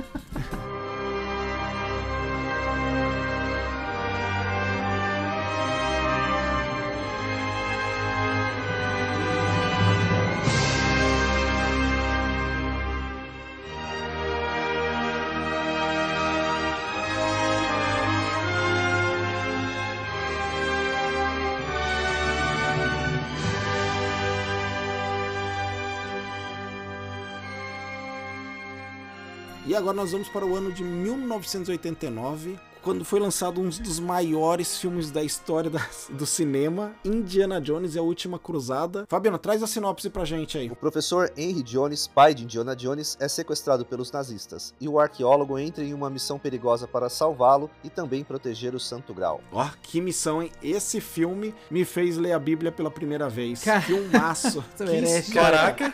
É uma frase, é uma frase. É uma verdade, eu era pequeno, né? Tem que lembrar disso. Não era tão grande, nunca tinha lido. O garoto fugiu da catequese. aí. Fui expulso da catequese, mas isso é tema pra outro programa. E é o, para mim é o código da Vinci original. Tem todas as viagens, o rolê pelo mundo, as cenas construídas pra você entender. Tipo, a montagem, tipo, ah, tá numa biblioteca, tem o X no chão, a interação com os cenários. Então, pra mim é o código da Vinci original e bom, bom. né? Porque o código É, tipo isso. é. Cara, pra mim, assim, esse filme tem um dos pontos mais baixos da franquia. Muita gente gosta, mas eu me reservo o direito de achar que foi uma droga e foi um desperdício de história, que são os, os minutos iniciais com o River Phoenix. Eu acho aquele trecho um- uma droga. Eu concordo com você, porque era pra promover o seriado, acho que eles queriam ter um seriado, e é uma das muitas vezes que o Indiana Jones vem, ou Indiana Jones, o Steven Spielberg vem com um desses molequinhos da vez dele. Já teve Shia LaBeouf, já teve um monte de gente aí, não sei falar o nome do Shia até hoje, que é, ah, é o meu molequinho da vez, ah, o meu molequinho da vez, meu molequinho da vez, vou lançar e vou cuidar desse cara com carinha. No caso, o River Phoenix era bom, né? Sim, e só explicando assim o porquê. Porque assim, a história, o Indiana Jones, ele vem com aqueles monstros de mistérios que a gente sempre quis saber, né? Por que, que ele tem aquele apio do, do chapéu? Da onde veio, da onde veio aquele estilão dele? O medo de cobra. Cara, numa cena de 20 minutos, numa única ação que um moleque, sei lá, de 14, 15 anos passou na vida, ele arruma o medo de cobra, ele descobre o, o chicote, ele ganha a cicatriz e o chapéu. Então, assim, é Indiana Jones de 0 a 100 em 10 segundos, sabe? Tipo, ficou uma coisa rasa, totalmente sem Eu acho quase pra tudo mim. bom. Pra mim é O desperdício. que eu não gosto é dele copiar o estilo do cara. Tem isso, né? Que não faz sentido nenhum. é que ele tá o cara tá roubando uma obra de arte que ele mesmo já considera ali algo totalmente, cara, a- abominável. Isso tem que estar tem que estar no museu. E ele acaba copiando o estilo de vida do cara, né? Exatamente. Não, Eu mas ele acho- não copia o estilo de vida do cara, ele manda pro museu. É, ele, copia o est- estilo de se ele- vestir. Ele copia o estilo do cara, né? É. Mas assim, o Indiana Jones é essa cópia desses ícones dessas séries, igual a gente tá falando desses seriais e tal. Não, mas agora ele trouxe pro filme, entendeu, Deco? Eu entendo esse lado. Eu não gostei dele realmente, tipo, pô, o cara é um mau caráter, ele se inspirou até no estilo de vestir, isso que eu não gosto também. Eu acho que foi muito acelerado. Eu acho que isso, cara, poderia ter catado o, River Phoenix e feito um filme inteiro. É, não, entendo a crítica de vocês, só que eu acho que o problema de filmes hoje em dia é literalmente, tipo assim, pensar, ah, vamos explorar o máximo que dá desse personagem e fazer, tipo, um prequel contando toda a história. Então, em vez de tipo, fazer você perder tempo com outra trilogia contando toda a história e origem do Indiana Jones, a gente vai só dar esses 15 primeiros minutos aqui, que, Não, tipo cara, assim, então, assim, sucinto. Não, eu acho legal isso. E o River Phoenix o manda River bem. Phoenix é ótimo, nossa. Eu só não gosto do estilo dele de se vestir ter vindo do cara, entendeu? O cara é um mau caráter. Se fosse do pai, por Mas exemplo. assim, pensa na relação que ele tem com o pai dele. O pai dele não é uma figura presente, é uma figura. Presente sim, ele tá lá, mas ele não está lá, entendeu? Então, o que, que ele vai se inspirar? Quem vai estar ali? Ele tem um cara aqui. Pô, aí quem vai inspirar ele é um bandido que ele enfrentou por 20 minutos. É, Quando eu a não pessoa tem um não. pai ausente, quando a É. pessoa tem um pai ausente, ela se inspira no que tá ali. Quem tá ali? Porque ele viu as autoridades esse ajudando o cara cara. não Mas tá ele viu o cara por 10 minutos. Esse cara Ele não viu tá o cara lá. por 10 É, minutos. esse- Esse cara não tá lá. Exato. Ah, não. Ele só pegou um chapéu, gente. Relaxa. Não, eu gosto de saber como que veio. Putz, olha como ele ganhou a cicatriz. Olha por que que veio o chicote. Né? Eu gosto muito de como surgiram as coisas, me agradam. Só não gostei da roupa dele ter se inspirado no mau caráter. Menos duas bengalinhas. Pra Que Assim, isso? não me incomoda. Nossa, Fabiano, que decepção com você. Tem outras coisas nesse filme que me incomodam. Você tá errado, Fabiano. É pra incomodar. Ah, que isso? o cara abriu o olho debaixo d'água num negócio que tá pegando fogo. Porque assim, se tá pegando Pega fogo, o líquido pelo menos ali. Ah, Diogo, pra pegar fogo, o É só na mínimo superfície. é inflamável. Porque ele ainda fala: se eu abrir um poço aqui, eu pego petróleo. Mas, cara, ó quanto litro d'água É, tem pô, ali cara. de Tem petróleo, óleo- sei lá o que tem tem, naquele cima. pedaço. Põe um litro de álcool dentro de 10 litros, você vai arder o olho do mesmo jeito. O álcool mistura com a água. O bagulho é petróleo, é óleo. Ele não mistura, ele fica na superfície. Ah, tá queimando cara, isso passa pano pra É. Isso é química! Você que tá Não viajando. dava pra ele fugir daquilo. Não dava. É dinâmica dos fluidos. Não dava que pra ele é fugir esse, daí. cara? Dinâmica dos fluidos aí. Ó, claramente o Fabiano nunca viu nenhum episódio dos Mindbusters em que eles testam todas essas aventuras do Indiana Jones e a maioria delas funciona, tá? Então assista Mindbusters. Essa eu duvido. Eles não fazem essa, não, eu acho. Tô zoando. Ah, não. Ao abrir o olho tá bom. Porque tá sujo pra caramba, ele teria Que é uma esgoto, alergia. né? Era melhor A não mulher teria se ferrado com a pepeca ali naquele, em contato com aquele esgoto o tempo todo. Teria uma infecção ferrada, teria morrido. O Bilal não ia ter problema, não. É, se a gente for pensar nessas coisas, não tem filme, gente. Mas ó, eu tô quase nesse aí, a mesma história do primeiro.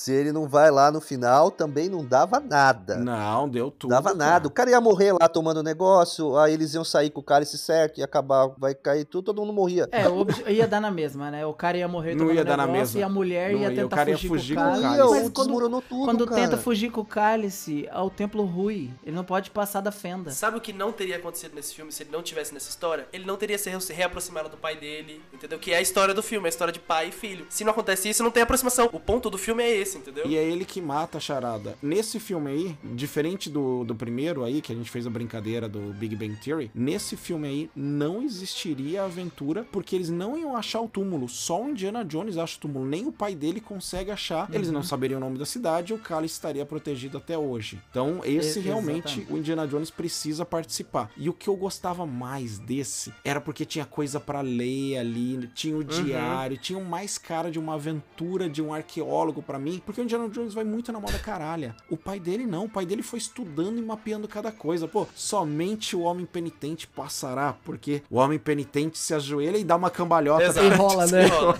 Somente o penitente ajoelha e rola. Ele podia ter só ajoelhado, né? Eu teria morrido, porque eu iria ajoelhar. Você ia fazer o certo. Mas eu ia morrer, né? Porque depois o negócio e mata. Tem a segunda, né? Tem a segunda serra. Tem a segunda parte ali. Então é muito legal toda essa construção de uma Uhum. aventura e o pai dele nos detalhezinhos das coisas. Novamente, os efeitos especiais são ferrados. Aqui é rato o animal. É, Sim, aqui tem é muito errado. rato, meu Deus. E a luta com o Jagunço, que é sinistra e vai terminar numa morte bizarra, não acontece, né? Ele tá lutando com o cara na lancha lá e a hélice do navio, você acha que vai arrancar a cabeça do cara? Eles fazem uma amizade ali de última hora ali e tal. A gente tá só protegendo o cálice, deixa eu ir É. embora. Não, essa é a luta do jagunço, né? No tanque de guerra? É, eu também achei que eles Qual? ficam ali em cima trocando. Ah, No tanque de guerra, que eles ficam ah, lá. é verdade. Tem É, essa que outra. acha que ele morre. Tem a luta com É. o jagunço, Essa é. tem, Essa tem, pô. Tem a luta é com, com o jagunço gigante aí, ó. É o mesmo ator, Deco? Ele interpreta um cara do. Quando eles estão no, no avião, eu acho, quando eles vão fazer. Estão saindo da Alemanha. Aí ele só faz. Não tem uma cena dele lutando e tal. É, mas aí falando do filme, é, tem várias sequências de ação que são super incríveis. Que a gente tava falando aqui, né? Quando ele tá na motoca com o pai dele, ele faz meio que uma justa, né? Daquele esporte, né? Medieval. Essa cena é muito Putz, legal. muito Não, eu bom. gosto dos olhares, tipo assim. O Sean Connery era um, um ator incrível. E o Harrison Ford é um ator muito bom. E é muito legal ver a troca de olhares dos dois, né? Tipo assim, quando ele faz isso, o pai dele gosta, porque ele gosta dessa coisa medieval que ele estuda, ele tem aquele olhar de aprovação. Na verdade, o pai dele tá julgando ele errado o tempo todo. Eu anotei Sim, isso até. Tipo, ele tá todo empolgado das coisas que ele tá E o fazendo. pai com cara de tá, bunda. tipo, É. Esse momento ele aprova. É o único momento que ele dá uma. Opa, gostei. Só que imediatamente depois, com o que sobrou da lança, ele vai dar uma Mad Max, sabe? Ele deixa a medieval pra trás, aí ele põe no meio da roda e o pai. Aí sim ele volta pra julgamento. Ele vai checar o relógio. Pode então tem esse crer, breve pode crer. momento, tipo assim, ele ainda tá buscando a aprovação do pai, né? Nas coisas mais pequenininhas. É muito legal isso. O que eu acho engraçado é que o Sean Connery, ele só é 12 anos mais velho que o Harrison Ford. E como ele tá no modo Tião Galinha ali, que o Tião Galinha é igualzinho, fisicamente até, né? Você acredita que ele é o pai do Harrison Ford, que ele é bem mais velho. Magia de Hollywood. O carecão, com aquele chapéuzinho, andando daquele jeito, É. né, cara? Fica Trabalhou muito no tiozão, som, né? Ele tá realmente bem velhinho ali. Tá. O Steven Spielberg, ele finalmente conseguiu o 007 que ele queria pra fazer o É. filme dele, né, cara? Verdade. É. O- E diz que na gravação do filme o Sean Connery vivia zoando, ó, eu sou o verdadeiro 007 pro Harrison Ford, que eles se deram maior bem. É, parecia que a química dos dois tava bem da hora mesmo. Foi Nossa, muito boa, muito boa. E a atriz também, né? Alison Dory. Ela também tem uma química boa com os dois. Ela tem pouco momento ali de interação com os dois e funciona muito bem. É uma sacada bacana do roteiro dela ter Aham. dormido com os dois. Quando eu era pequeno, eu não entendi o pai dele falando ela fala enquanto dorme. Deu, Eu também, eu, eu demorei muito pra entender Assim, isso. Eu ficava tipo, ué, como assim? O que ele quis dizer com isso? Precisava de uma malemolência que eu só fui ter anos depois. Nossa, primeira vez que eu descobri isso, meu Deus, eu fui rever tipo, o filme e fiquei. "Oh, eu não acredito, tava ali na minha frente. Muito engraçado ver essas piadas de adulto no filme de criança, né? Que você fica, meu Deus do céu. Esse filme, assim, eu, eu notei assistindo ele, né? Acho que qualquer um notaria, principalmente quem assistiu na época, que ele foi feito com, com o pensamento de ser o, o fechamento mesmo, assim, né? O fim da, da parada. Era a última cruzada. Exato, porque, sei lá, além dele estar um pouco mais galhofa e ter um pouco mais de humor, comédia do que os filmes anteriores, né? Volta a ser Ficou mais leve, né? engraçado, com umas cenas É. mais galhofas entre o Indiana Jones e o pai dele. Eles trouxeram o Marcos Brody pra aventura, que é um cara pô, totalmente nada a ver. O cara se perde, faz um monte de palhaçada de besteira. Eu amo o Marcos. Nossa, velho. O Marcos é um personagem incrível. E é legal ele falando pro pai, né? Falando pros nazistas. Não, ele fala não sei quantas línguas. Nossa. tá com dois dias de vantagem. E o pai acredita. O cara é um tapado, coitado, que nunca tinha saído do escritório. O que ele foi fazer nessa viagem, né? Eu amo a cena da caneta, né? Que o Henry joga a tinta e ele. A caneta, tipo, ele para pra falar. do- A caneta é mais forte que a espada. Tipo, meu Deus do céu, É. meu Deus do céu.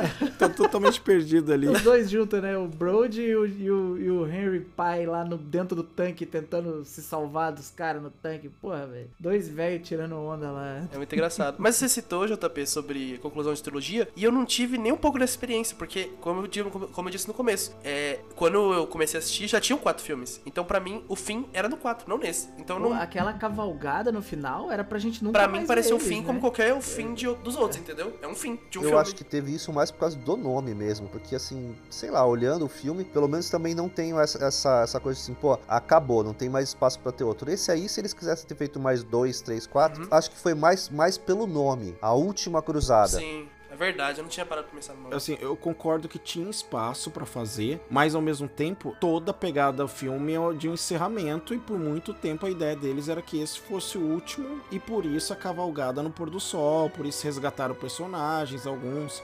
A única que não teve fechamento dos que eles gostaram, mas eles ainda não tinham tido essa ideia, era a Marion, que volta no 4. Então Aham. a ideia deles realmente era: não, isso aqui é o último, um abraço e Sim. vamos que vamos. O vida que É, segue. tanto é que foram 20 anos até o próximo É. filme, né? 19, na verdade, assim.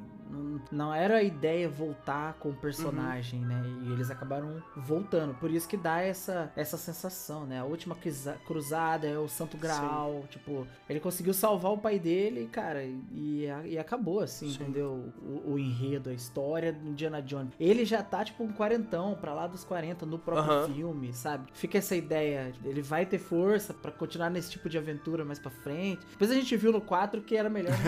É. Não, eu não penso isso, não. Eu não penso isso. A gente vai falar do 4 ainda. É. Não, mas eu não sei, tipo, eu olhando assim, apesar do nome, isso nunca me bateu agora que vocês falaram da última cruzada. Pra mim, como eu sabia que tinha quatro, parece, tipo, o olhar frio assim de fora. Como eu sabia que tinha mais um, eu interpretava como mais uma aventura, entendeu? Tipo assim, parece mais uma aventura. Não parecia o fim mesmo. Até por ter. Depois que você sabe que tem o 4, eu acho que realmente entra nessa pega. Você não, não liga pra essa coisa do nome, né? É. Eu, na época, me apeguei a isso. Esse é o último Diana Jones, né? Que é a última cruzada. Uhum. E o ator que fez o Marcos, acho que morreu um pouco tempo Sim. depois também. Acho que morreu em 91. E aí, tipo, vai fazer outro filme. Trouxeram um gené, um Marcos genérico no quarto filme lá, que ninguém nem sabe. É quem o Slughorn ele de Harry. Potter. Do nada ele tá no filme. Exatamente. Por favor, podemos ir para casa agora? Um personagem clássico do Indiana Jones que eu não lembro se aparece aqui na Última Cruzada é o aviãozinho. Ele aparece? Aviãozinho? É, navegando pelo mapa. Nossa, eu vi o filme Ah, ontem, não sim. lembro. Aparecem, aparecem todos os filmes que saíram até Ah, agora. verdade. Então, Aparecem todos. Tem uma cena dirigível e nessa do dirigível mostra o mapa É. cruzando, com as linhas sendo feitas. ah, eu não lembrava. tal. É isso que eu vi o filme ontem novamente.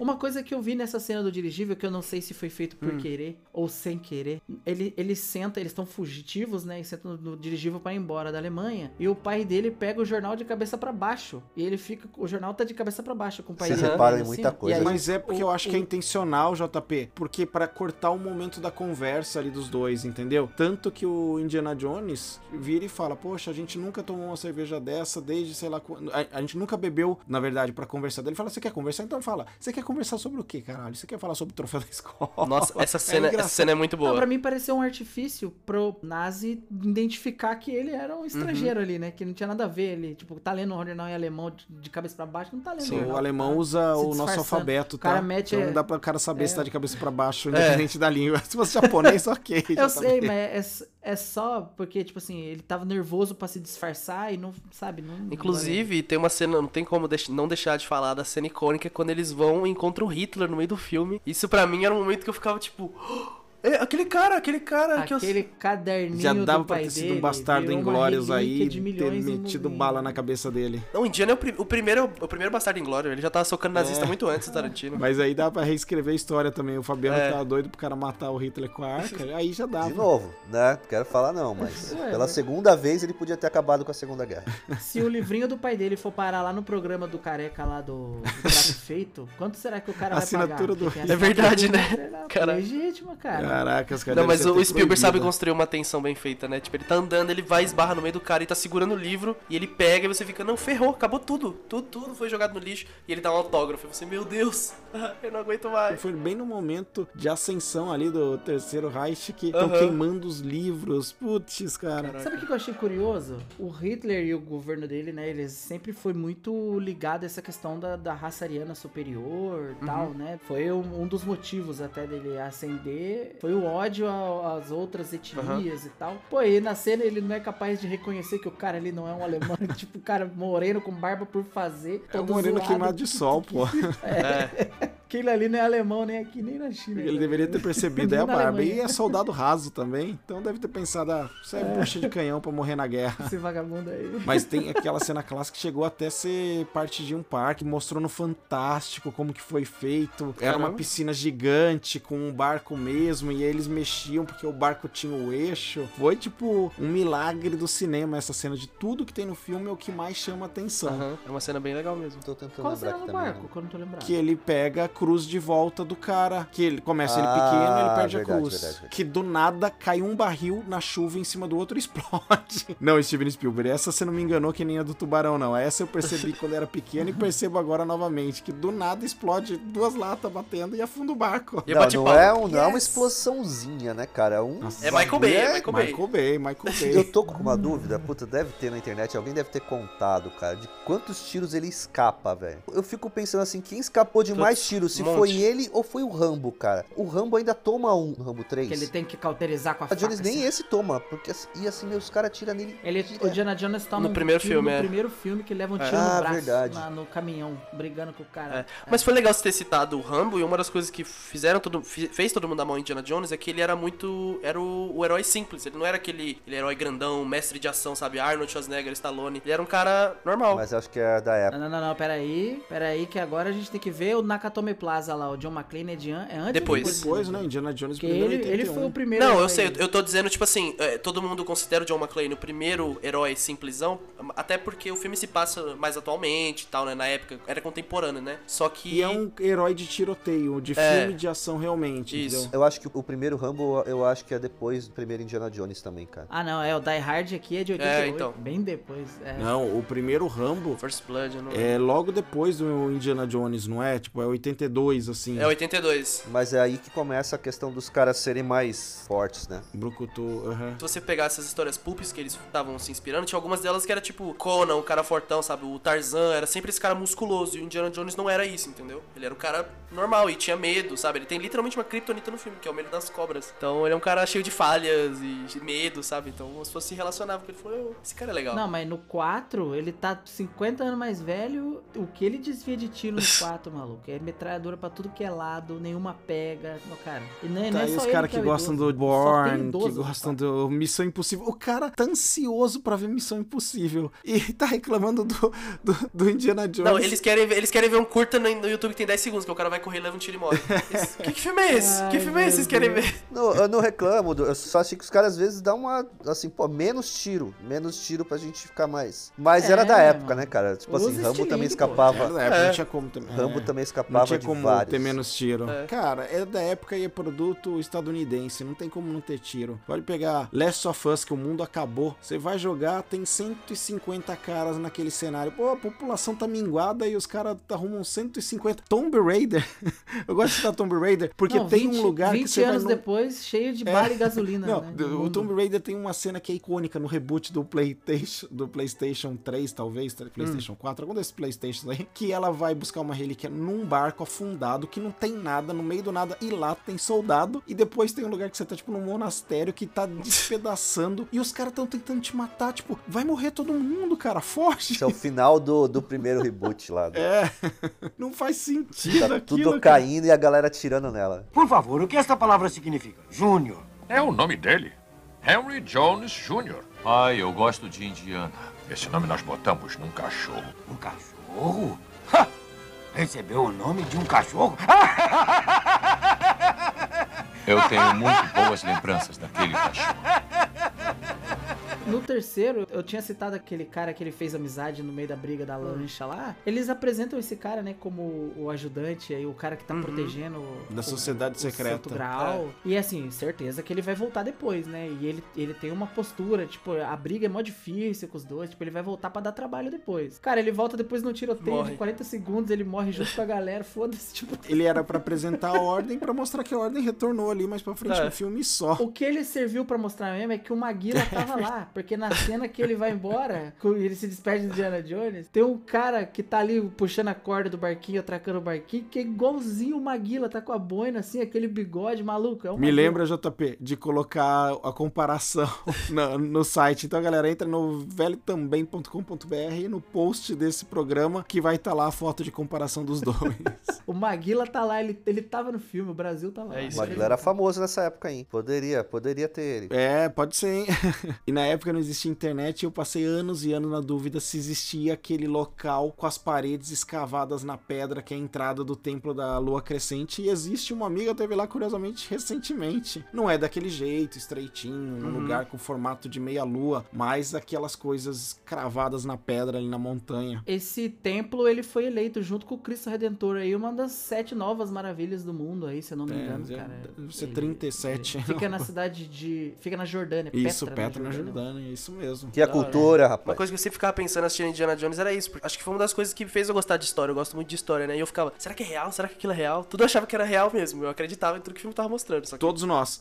É isso que é da hora, né? Ele sempre lida com alguma coisa que está no, no- no imaginário, né? Então eu acho o único que eu não tenho certeza são as pedras do segundo filme. Mas assim, a Arca da Aliança é um artefato conhecido da cultura cristã, o Santo Graal também, as caveiras do quarto filme da Caveira de Cristal. Tem caveiras Daquele jeito em museus no Uhum. mundo inteiro. E o quinto filme vai falar da máquina de Antikythera, né? Que é uma máquina que eles encontraram, um dispositivo que eles encontraram no meio do mar, que é tipo mil vezes mais tecnológico do que eles imaginariam que seria Uhum. possível fazer pra época que ela É. é datada, assim, tipo, é da, é da hora. que revendo, que eu achei muito legal, é as, aquela terceira armadilha, que seria aquela ponte invisível. Uhum. Cara, eu não lembrava. Pra mim, no filme, ela era invisível, invisível mesmo. Mas revendo agora, dá pra você ver que na verdade é o ângulo. ilusão de ótica. É um jogo de câmera. No jogo de câmera, você consegue ver que não era invisível como mostravam pra gente, né? Exato, é, um- é uma ilusão de ótica criada por um daqueles pintores de rua Exatamente, que eles contratam pra JP, desenhar era- nas praças. Eles chamaram Exatamente, esse cara, esse pra cara fazer. É. mesmo que fez e, e, meu, perfeito. Quando eu olhei assim, caramba, a ponte tava lá, que da hora. Pra mim era só mágica. 3 mil anos atrás, lá, 2 mil anos atrás, ele tava pintando lá. Que é- tem várias coisas mágicas, hora, né? Nesse É. eu achei que era só mágica, mas não era. Assim, pô, achei bem O que eu legal. achei da hora, aquele cavaleiro que tava lá há 700 anos guardando o Graal, no fim dá aquele tchauzinho pra eles, todo saudoso assim, mas eu no lugar dele, pô, esses escroto vem aqui, Zoou, toma o zoou a tradição. que eu tô protegendo Que era pra alguém ficar lá no lugar dele. tenta me sair com o copo daqui, me destrói a porra do templo, cara, esses merda, porra é essa, velho? Eu Ele devia tá puto, mas ele não tá, o cara tava 700 cansado anos, pô. mesmo da 400, sei lá quantos anos ele tá, tipo, chega, né? Obrigadão, obrigado galera. É, gente. De- Deve ter pensado, porra, eu deveria ter feito isso antes, ter saído com esse copinho daqui e ferrado tudo, porque não sai pra nada. O dia que, o dia que Jesus voltar, não precisa daquele copo. Eu acho que ele ficou, foi puto. Porque ele, meu, ele falou: você veio ficar no meu lugar. Tó a espada. Assim, Não, meu, era pro Indiana É, ficar lá no bagulho, no lugar dele. Assim, o velho pensou: é agora que eu me acabo. E aí teve que ficar. Ele ficou feliz. Pra ele, o resultado final foi o mesmo, tá liberado. a Aposentadoria, pô. Você acha que ele vai É. ficar triste? que Finalmente ele vai aposentar. É. É. Alegria. E isso também é muito legal, né? Quando você vê pela primeira vez pequeno, qual o cálice de Jesus? Pô, Jesus era marceneiro. É o cálice É. simples, não Pô, era um verdade. rei. E os gananciosos vão nos cálices tudo bonito, tudo ferrado. É, muito, muito legal. Pô, o vilãozão confiou na mulher sem piscar. O cara botou fé no dinheiro Ó. que ele pagou mesmo. A mulher falou: é esse aquele, obrigado, doutora. segundo o Fabiano, o, o Indiana Jones poderia ter acabado com a guerra aí também. Era mandar o cálice zoado pro Hitler.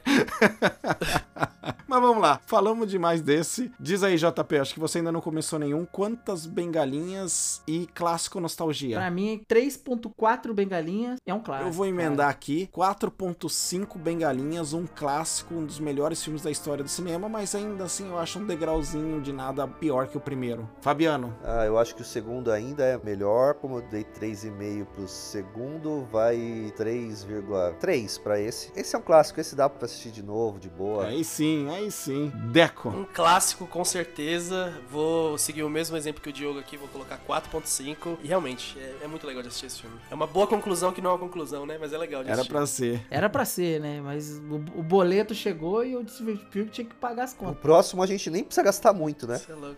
Indy, Henry, sigam-me. Eu conheço o caminho. Ah! Perdeu-se no seu museu. Aham. Se vocês acham que teve polêmica, agora eu acho que vai começar a polêmica. Porque a gente vem aqui pro ano de 2008 com Indiana Jones e o Reino da Caveira de Cristal. Novamente com Steven Spielberg, Harrison Ford e grande elenco. Temos aqui a aventura mais controversa de Indiana Jones. Eu ainda não falei a sinopse, então vou- vai ter um pequeno monólogo que eu vou falar a sinopse aqui, também extraída do Google. Durante a Guerra Fria, Indiana Jones e o jovem Mutt buscam a caveira de cristal cristal um objeto místico de grande valor, mas logo percebem que não estão sozinhos. Soviéticos liderados pela cruel Irina Spalko também querem um objeto para tentar dominar o mundo através dele. Uh, sinopse longa para um filme que tem a mais pura essência do Indiana Jones. Tá ali a galhofa, tá ali a, a toda mentirada espirituali espiritualizada. Pega um mito real que são as caveiras de cristal e traz pra fantasia, dá uma explicação quanto mais crível é um alienígena do que Jesus e o cálice sagrado a arca. Pra mim é, tão bobo fantasia, quanto. gente. É tão bobo quanto. É tudo fantasia igual. A diferença é que pode ter vida Por fora da não, Terra. né? Essa é a única diferença. Eu concordo com tudo que você falou. Só que no final das contas, o filme é chato. Tudo bem, um direito Ah, seu. não, não. Isso. Eu comecei a assistir o filme, esse nunca tinha visto também. Esse eu não tinha visto nada. E, meu, na metade do filme eu tava morrendo de sono e falei assim, puta, que coisa chata, cara. É chato, velho. Peguei exatamente o que você falou assim, cara, é do mesmo estilo dos outros. Mas esse, não, não, não, não sei, tem uma coisa no filme que não, não prende, cara. Chato pra cacete. Os filmes de Indiana Jones que eu mais assisti são o 1 e o 4. O 1 passava muito na televisão e o 4 foi o que eu peguei no lançamento. Então o 2 e o 3 eu nunca tinha assistido até a idade adulta. Eu, eu assisti quando eu já tinha, cara, eu já tinha 20 e tantos anos, já tava trabalhando, sabe? Tipo, Eu vi já mais velho. Então eu tenho um certo carinho pelo 4. Eu concordo com o Diogo de que ele é um filme, não tem como não dizer que ele não é um filme de Indiana Jones. Ele tem todos os elementos para ser um filme Exato. de Indiana Jones. Inclusive ele tem o elemento de perder a corrida e a arma secreta parar na mão do inimigo no final, né? Como sempre. tá ligado? Tipo assim, mas eu concordo com o Fabiano de que ele é inferior. Eu, ele tem um, para mim, ele tem inclusive buracos ou coisas no roteiro que não fazem muito sentido ou que são mal, mal feitos mesmo assim em relação aos filmes anteriores. Então ele foi tratado ou não sei com menos carinho, com muita pressa, ou algumas coisas ficaram Cinema moderno, efeito especial pra caramba, bota os caras em fundo verde, corrige no pós-produção. O Harrison Ford se machucou pra variar um pouco, tiveram que depois reduzir a pegada das gravações e depois voltar. O Indiana Jones, o Indiana Jones, tô confundindo toda hora. Steven Spielberg com essa tara dele maluca por jovenzinho que ele quer que Nossa, vire estrela, então, traz um ator fraco Bud- momento fraco e que se acha demais pro papel. Então tem uma série de elementos, dinheiro que tinha já a expectativa de que ia bater bilhão, que se eu não me engano não bateu. Então o filme sofre porque é cinema moderno, assim, com toda a pegada de que deixou de ser um filme deles pra ser um filme querendo ou não de estúdio. O- aqui sofre por ser um filme de estúdio, não adianta. Sim, com, com certeza. É, eu concordo com o JP também, foi um dos, esse foi também um dos que eu mais revi e tenho um carinho especial por esse filme. É, porque, como eu disse, quando eu assisti eu também não sabia do hate que tinha. É, e é muito engraçado a gente analisar isso, porque o Templo da Perdição, quando era só uma trilogia, eu descobri isso depois. Ele também era visto como o patinho feio da trilogia, né? Sim. E aí depois veio esse, aí não, esse aqui é. Então vai estrear um novo e aguardem, aguardem. Vai ter uma revisitada nesse filme aqui. É sempre assim. Na época que saiu, tinha gente reclamando que era porque era ET. Pô, ET nada a ver. Nossa. Cara, Indiana Jones é sobrenatural. É. É. coisa. Tipo assim, pode ser ET, pode ser arca, pode ser as pedras com o cara que arranca o coração. Cara, pra mim isso, daí não tira a essência do que é o Indiana Jones. Então ele continua sendo o professor que na verdade é um ladrão Isso. de tumba, que na verdade caça tesouro e que eles atualizaram os bandidos, né? Tipo, no- no- o filme É. passa em 54, 50 e pouco. 57. É, É não a Guerra faz Fria, sentido. né? Comecinho da Guerra Fria, com a Kate Blanchett interpretando como era nos anos 50. O Spielberg pediu pra ela: Eu quero que você interprete desse jeito meio canastrão, Uhum. como as atrizes, como faziam nesses Sim, filmes na tá década de perfeito. 50. E ela faz bem, cara. E eu falei que é muito efeito especial, tá? Mas esse filme, um dos motivos de briga deles com os produtores é que eles quiseram construir cenários, o máximo possível de cenário, justamente porque o George Lucas já tinha tomado na cabeça com o Star Wars, todo mundo reclamando, com a trilogia prequel, e o Spielberg não queria, ele queria fazer o que ele fazia. Eles conseguiram fazer muitos cenários, tipo, aquele que estão as esculturas das caveiras onde eles estão, é todo construído. O cara que fez o, aquele cenário, eu esqueci o nome dele, desculpa, brothers, se você escuta o programa, ele fez cada coisa, disse que foi a coisa mais complexa da vida dele. Tem até um C3PO ali, um ET. Se você reparar bem vendo, não, não precisa de muita atenção pra você ver essas figuras lá espalhadas por, por esse cenário. Tem uma coisa que eu acho que é brilhante nesse filme, que é tipo assim, ele, ele pega essas aventuras pulp, que era o começo do Indiana Jones, e ele mistura com aquele sci-fi de filmes B, de, sabe, dos anos 50, aquele terror da Guerra Fria e a bomba atômica, e ele cruza isso de uma maneira... Cara entra na Cara, geladeira. essa cena de geladeira, mano, é, gen... é muito bom, cara. É muito bom Ai, isso. É muito top, cara. Tem- Não, inclusive é uma referência, Salvou, porque no roteiro original de Volta pro Futuro, o Marty McFly usaria uma geladeira e não um É, DeLorean. pra viajar no tempo. Não, e eles fizeram questão de mostrar que era de chumbo, porque chumbo ele é isolante contra a radiação, né? Porra, não foi isso. Ele se salvou porque a geladeira era de chumbo. Não porque ela voou trocentos quilômetros e ficou batendo pra tudo quanto é lado. Mas, com o velho mas sabe o que, que foi?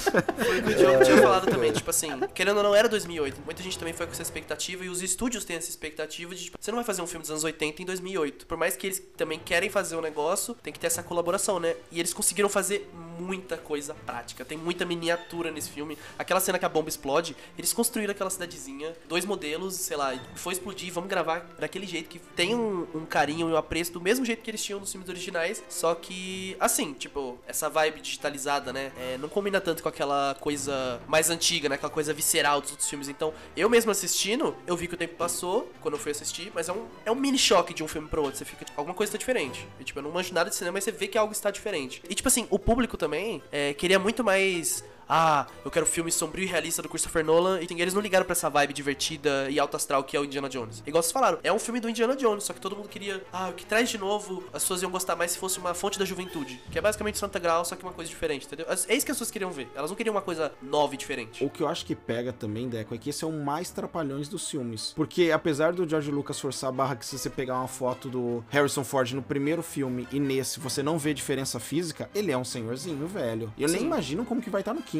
Ele já tinha passado dos 60, né? E aí ele briga com os caras que são o dobro do tamanho dele e é trapalhões total de de mocó. Só faltou ele pegar um pedaço de pau de isopor. Então assim, Ah, ele pegou, Diogo. eles tentaram... Ele pega a, a parte das formigas, pra ele bater naquele cara, ele bate com o cara com um pedaço de pau iso- de isopor. Um tronco de isopor, chapolim, Então né? nem isso faltou. Eu, eu não imagino como vai ser o 5, porque ele tem a essência, o que eu discordo das pessoas é, é um filme ruim, é um filme pior, mas ele tem a essência. Reclamam da geladeira, meu. É, o Fabiano deu quantos exemplos de coisas que ele deveria ter morrido aí e não morreu, então ele sobreviveu à geladeira, é mais uma É. galhofa. Ah, reclamam de ser alienígena. Porra, a gente tava aceitando de novo, aceitando o cálice sagrado, arca. Então esse pra mim não é o motivo. O motivo é que é um filme de outro tempo, com um ator que já não, infelizmente, galera, eu amo Harrison Ford no papel, não dá mais, e que estão tentando. E o outro ator que eles queriam ter esperança que traz aí pra ser o filho do Harrison Ford, do, do Indiana. Jones, com a Marion, cara, não dava. É, não, mas ó, aí discordo de uma coisa. A intenção deles, tipo assim, no roteiro original tinha o Sean Connery, ele ia voltar pra ser o pai dele, ele morre off-screen, porque ele tava aposentado também, ele falou, então não vou voltar. Então esse elemento do pai continuou, só que era o Indiana Jones, e aí introduz o filho dele, então continua esse elemento da história. Mas a intenção nunca foi passar o manto. Tanto tanto aquela piadinha no final dele colocando o chapéu. O filme sabe exatamente. Não vai passar o manto. Ele fala, ninguém pode ser o Indiana Jones, só eu. O filme nunca quis passar isso. Tipo assim, quis trabalhar esse elemento de pai e filho. Mas em nenhum momento ele fala, vai ter um O próprio George Lucas falou, cara, ninguém vai substituir o Harrison Ford como Indiana Jones. Vamos ver agora, né? Porque, tipo assim, os dois já estão quase morrendo, tanto o Harrison Ford quanto o George Lucas. E uma hora a IP vai, vai acabar na mão de Não, alguém. já tá na alguma Disney, né? assim. O George Lucas não faz mais nada. É, exato. Então, assim, vai ter whatever, tá Se ligado? os caras ficam de papinho jogando bait pra fazer um novo De Volta pro Futuro, você imagina se os caras não vão fazer outro Indiana Jones. Indiana Jones. Não, e é, o teste vai ser o 5 aí. Pode Como- esperar, Como, ele vai cara. encher as telas, a gente não, Não sabe. tenho ideia, não vi trailer, não vi teaser, não vi nada do 5, porque eu não quero saber, quero ir pro cinema na fé cega, como eu fui pra ver o 4 e fiquei de birrinha, porque eu fui um desses, ai, alienígena, mimimi, fiz todo esse mimimi, tá, galera? Não Aham. tô julgando você que fez. Aí pra gravar o programa eu falei, putz, deixa eu ver, porque eu tenho, comprei a quadrilogia aí, que nem eu falei, e nunca vi. Via os três com alguma frequência e nunca vi esse. Aí eu vi nas sequências e falei, caracas, meu, tudo do Indiana Jones tá aí, só que é um filme ruim, ok, entendeu? Sim, pra mim é assim. O filme ele tem dois problemas, que aí se eu vi errado, vocês falam, mas assim, são dois problemas que pra mim de roteiro, que me trazem desconforto quando eu tô assistindo. Não, não é só a construção, filme de estúdio e tal. E um deles pode ter sido decisão do estúdio, talvez.